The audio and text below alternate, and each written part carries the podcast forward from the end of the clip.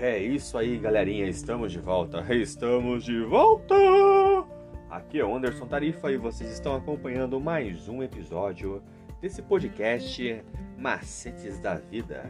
E hoje, dia 26 de maio, nós estamos trazendo o nosso momento hipertexto. Então você que está arreguando as suas plantinhas e quer ter uma companhia com essa voz nem tanto locutor, acompanhe o nosso pensamento de hoje. Então escute. Quando aceitamos Jesus como nosso Salvador e Senhor e passamos pelo processo da conversão, o chamado velho homem é subjugado e morto, mas o cadáver continua ali à espera de reanimação, o que acontece quando cedemos às tentações e ao pecado.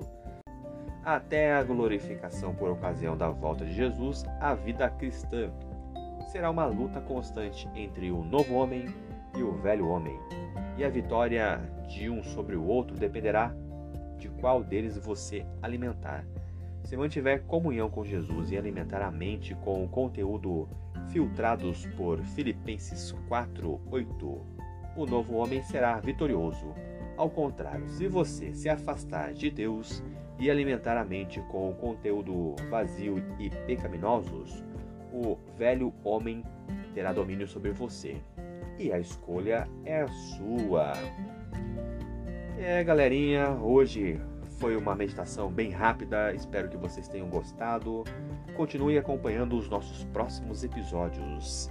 Que amanhã tem mais. Por hoje é só e valeu!